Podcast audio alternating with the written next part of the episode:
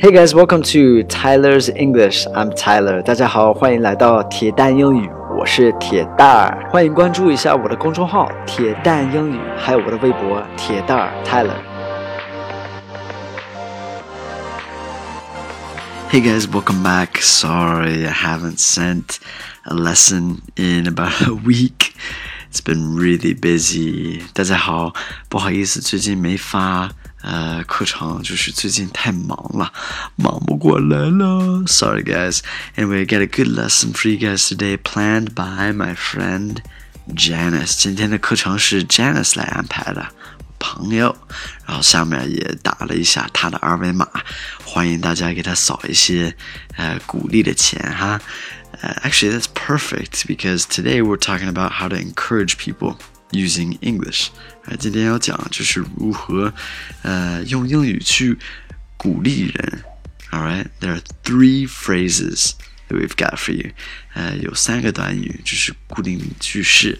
The first one is keep your chin up keep your chin up，就保持就是下巴是往上，就是来不要低头那样的。呃、uh,，it it just means to don't be discouraged，别灰心。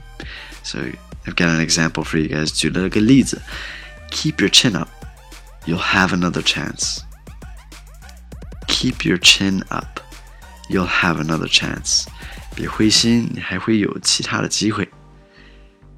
keep your chin up, you'll have another chance. The second phrase, 第二个短语是 loosen up. Loosen up just means to relax, 轻松一点，放轻松。 Here's an example for you guys. You should try to loosen up a little and avoid living under so much pressure. You should try to loosen up a little and avoid living under so much pressure. 就是你应该放轻松一点，避免活在压力中。You should try to loosen up a little and avoid living under so much pressure. And the last phrase for you guys today, 最后一个短语是 "Go for it, go for it." Just means come on, strive for something. Like keep going, go get it, go for it. 加油. Here's the example. Why not? Go for it. Don't judge yourself before even trying. Why not? Go for it. Don't judge yourself before even trying. 为什么不行呢？加油啊！别在什么都没做之前呢否定自己。Why not? Go for it. Don't judge yourself before even trying. All right, your homework is to use these phrases and leave them in a sentence below. Have an amazing day, guys. Well, night. It's Friday night. Have a great weekend and uh, give Janice some encouragement by giving her a little bit of money.